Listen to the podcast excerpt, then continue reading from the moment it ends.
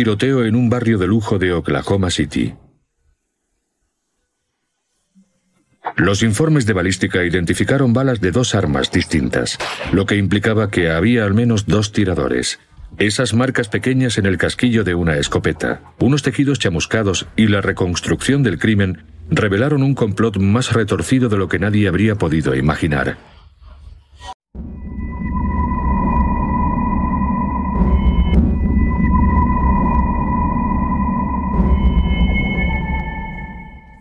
Desde fuera daba la impresión de que Rob Andrew tenía todo lo que se podía desear. Un trabajo muy bien remunerado en una agencia de publicidad, muchos amigos y una familia que él describía como la fuente de su fuerza. Rob Andrew era la sal de la tierra. Era un hombre cristiano que iba siempre a la iglesia, un padre amantísimo, una gran persona y también era un ejecutivo de éxito. Dos días antes de Acción de Gracias, Rob Andrew salió del trabajo para ir a recoger a sus hijos. Pensaban pasar ese fin de semana con los padres de Rob. Por el camino, Rob llamó a su mejor amigo. Rob llamó a mi casa sobre las cinco y media y me dijo que había sido un día muy ajetreado y que estaba deseando recoger a los niños y pasar con ellos el puente de acción de gracias. Rob no pensaba estar mucho rato, por lo que dejó el coche en el camino de la entrada. Oí que se empezaba a abrir la puerta del garaje y Rob me dijo, eh, ahora tengo que dejarte. Cuando entró en el garaje, su esposa Brenda le pidió que encendiera la caldera porque se había apagado ese día.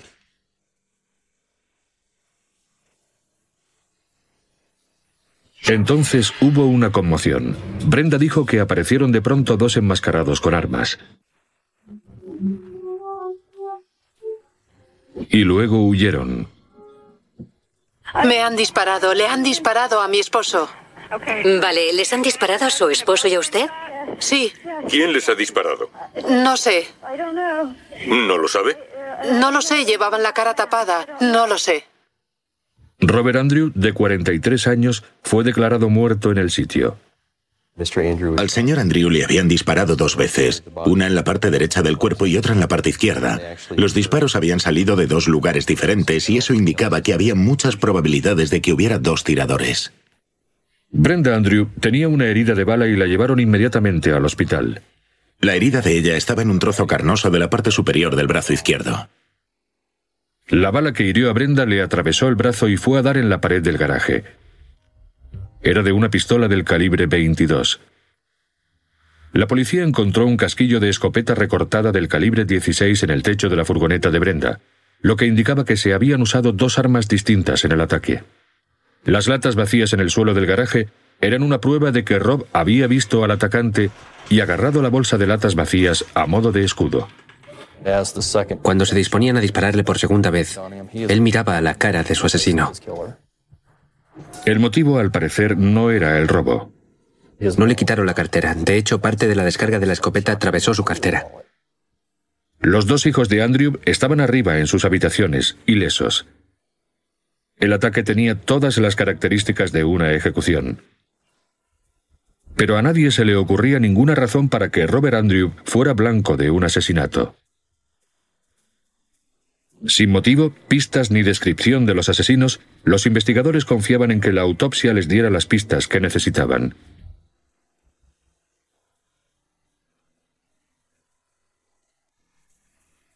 La noticia del asesinato al estilo de una ejecución de Rob Andrew fue un shock para los habitantes de Oklahoma City, donde ese tipo de crímenes eran extremadamente raros.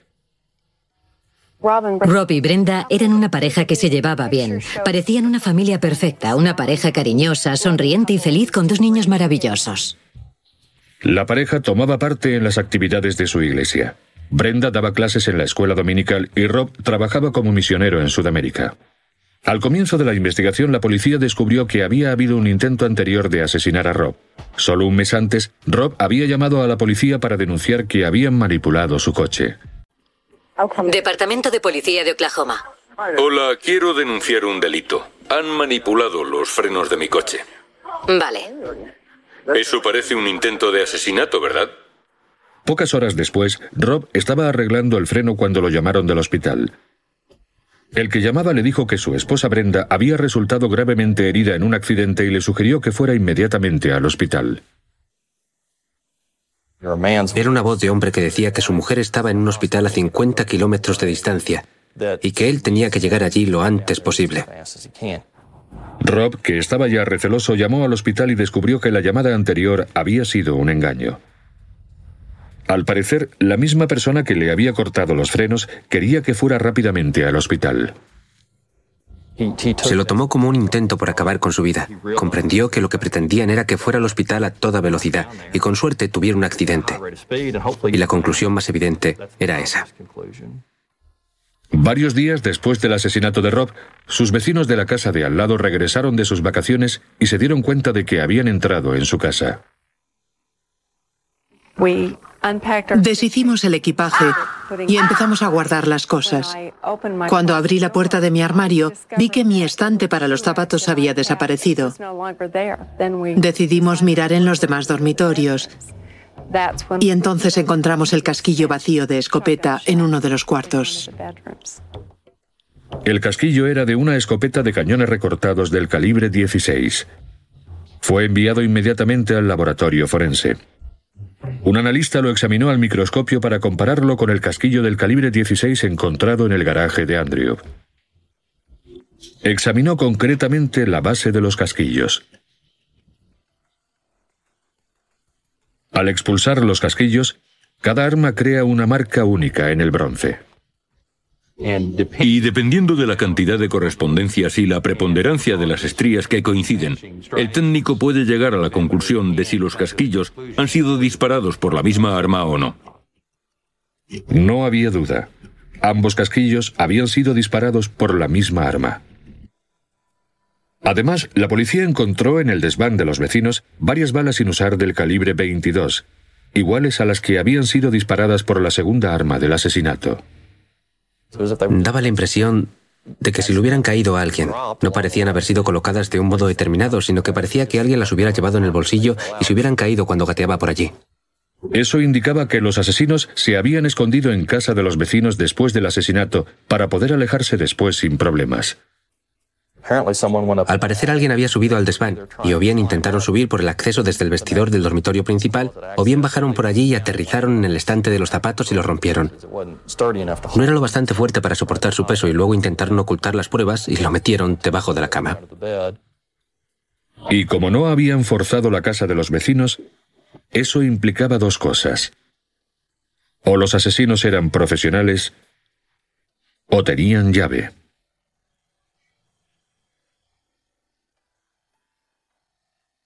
La policía, que seguía sin pistas sólidas, se preguntó quién salía ganando más con la muerte de Rob Andrew. Los amigos de Rob dijeron a la policía que la más beneficiada sería Brenda, la esposa. Descubrimos que el matrimonio no era muy estable. Habían tenido periodos de separaciones y también nos enteramos de que Brenda Andrew había tenido varias aventuras extraconyugales. El señor Andrew estaba convencido de que su esposa tenía una aventura con su agente de seguros, el señor Pavat. James Pavat, de 48 años, daba clases con Brenda en la escuela dominical. Y los dos exhibían su relación incluso delante de los hijos de Rob. James y Brenda tenían una relación muy interesante. Antes de la muerte de Rob, los dos habían ido de vacaciones juntos a Texas con los niños. No conozco a ningún marido capaz de aceptar que su esposa se vaya a México con un desconocido y se lleve a sus hijos con ellos. Unos meses antes de su asesinato, Rob exigió a Brenda que terminara su aventura con Pavat. Brenda rehusó y solicitó el divorcio. Rob inmediatamente cambió al beneficiario de los 800 mil dólares de su seguro de vida. El señor Andrew nombró beneficiario a su hermano como albacea de los niños. Como los niños eran menores, tenía que nombrar a un adulto como beneficiario para que administrara ese dinero. Pero después de la muerte de Rob, a la policía le sorprendió descubrir que Brenda volvía a ser la única beneficiaria. La policía sospechó inmediatamente y pidieron a un experto en caligrafía, David Parrott, que autentificara la firma de Rob Andrew en la póliza de seguros. Una firma se hace con estilo y velocidad. Probablemente son las palabras que más veces escribimos en nuestra vida. En mi análisis examiné 13 años de firmas de Rob Andrew. 136 firmas. Como era de esperar, estaba claro que la firma de Rob Andrew había cambiado con los años. Con el tiempo, la firma de Rob se había ido haciendo más adornada, más artística. Y dos años y medio antes de su muerte, Rob había añadido un elemento extra a su firma. Estaba en la parte inferior derecha de su firma. Empecé a mirar una firma tras otra y tras otra. Y ese pez estaba en todas.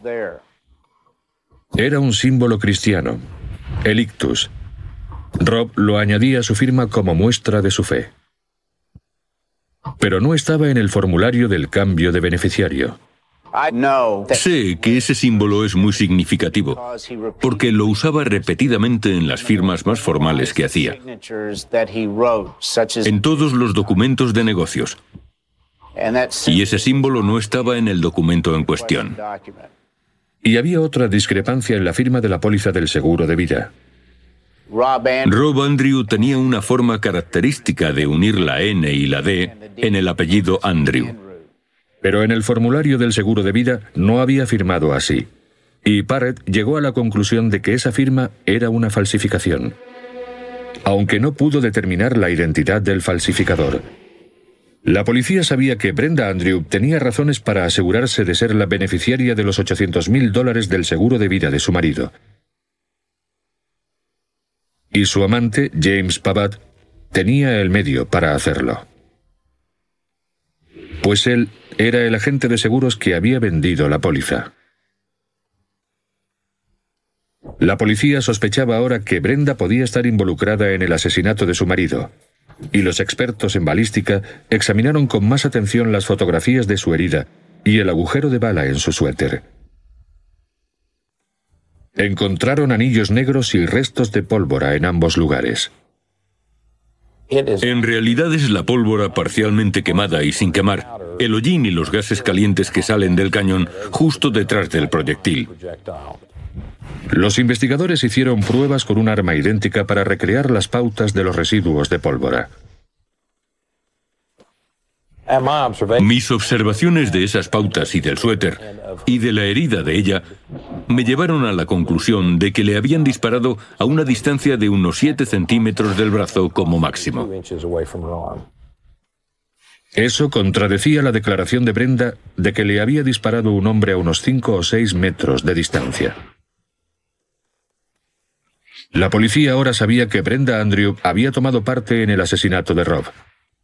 Pero, ¿era ella la asesina? Para descubrir qué papel jugó Brenda Andrew, si es que jugó alguno, en la muerte de su esposo, los investigadores enviaron su ropa manchada de sangre a Tom Bevel, experto en análisis de manchas de sangre. Bevel vio que muchas de las manchas de sangre de sus vaqueros tenían forma alargada, consistente con el goteo de sangre de su brazo en los pantalones. Tenemos gotas de sangre de poca velocidad, que sería sangre que cae en los vaqueros debido principalmente a un goteo por la gravedad. Las pruebas de ADN confirmaron que esa sangre era de Brenda. Pero Bebel encontró también otras manchas de sangre en los vaqueros de Brenda, debajo de la rodilla, que habían penetrado profundamente en la ropa. Esto es algo que se da a alta velocidad, como por una herida de bala. En este caso, la descarga que ha hecho salpicar la sangre procedente de él y que ha aterrizado en la ropa de ella. Pruebas de ADN confirmaron que esa sangre era de Rob. Eso probaba que Brenda estaba a poca distancia de él cuando lo mataron. Las salpicaduras en los pantalones vaqueros de ella nos dieron la prueba que necesitábamos para situar la pistola en la mano de la, de la señora Andrew. Los fiscales creen que Brenda planeó el asesinato de su marido durante meses. Tal vez falsificó la firma de Rob en la póliza del seguro de vida que la convertía en beneficiaria única. Su primer intento para matar a Rob consistió en manipular los frenos del coche. La policía cree que James Pavat fue el que llamó a Rob con la historia falsa de que Brenda estaba muy grave en el hospital. Como eso no salió bien, la pareja ideó un plan muy elaborado para matarlo. Planearon matar a Rob cuando fuera a recoger a los niños para el puente.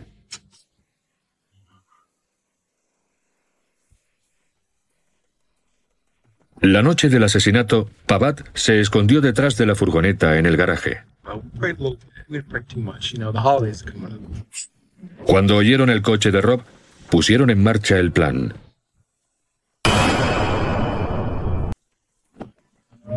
Entró en el garaje esperando encontrarse con los niños. En lugar de eso, Brenda le pidió que encendiera la caldera mientras ella iba a buscarlos. Pavat disparó el primer tiro desde detrás de la furgoneta.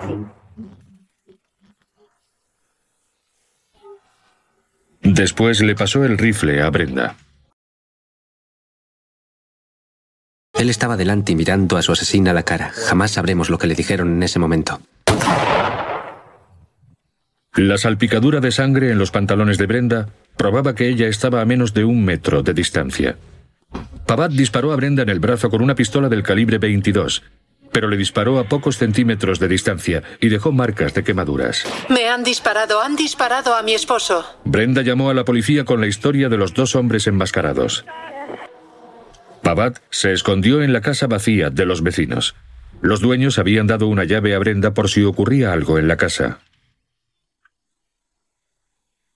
Pavat permaneció allí por lo menos un día hasta que la policía terminó con la escena del crimen. El casquillo usado de la escopeta se le cayó cuando oyó al hijo de los dueños entrar en la casa a recoger el correo de sus padres. Por suerte para él, no subió a la parte de arriba, o quizá lo habría matado también. Los investigadores nunca encontraron el arma asesina, pero sí encontraron información muy importante.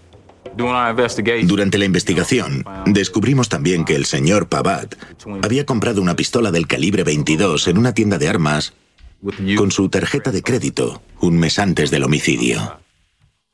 Todas eran piezas de un mismo puzzle. Todas esas cosillas no significaban nada en sí mismas. Pero cuando empezabas a unirlas, a juntar las piezas y encajarlas, empezaban a señalar al culpable. Y era imposible que esa mujer no hubiera tomado parte.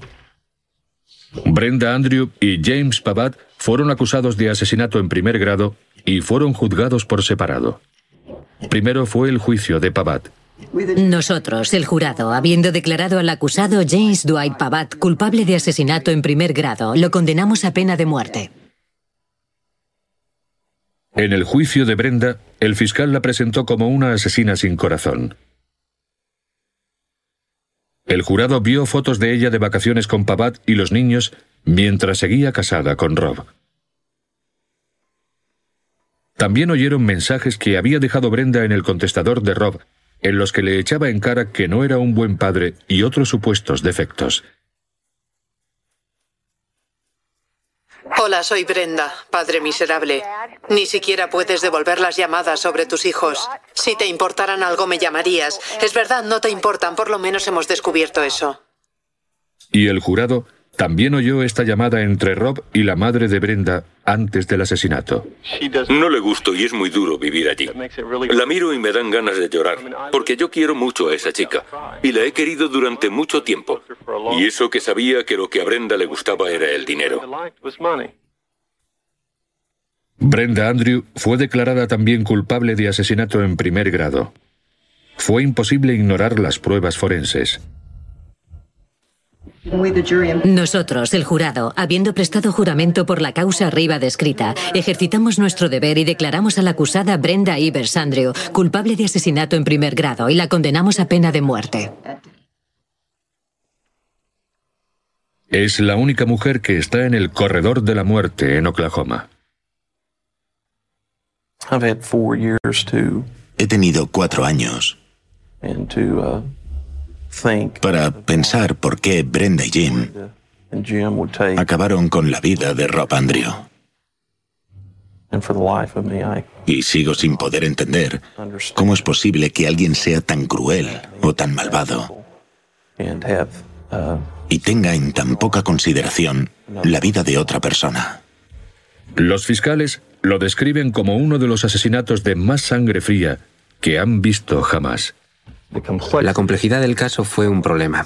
Es un caso difícil de describir en poco tiempo, pues hay muchas pruebas diferentes. Y sabemos que cualquier jurado quiere oír lo que ocurrió en el momento clave.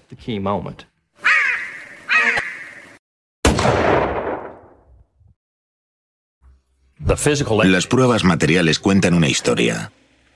Y sencillamente, depende de la persona que intenta recrear la historia el comprender lo que dicen las pruebas materiales.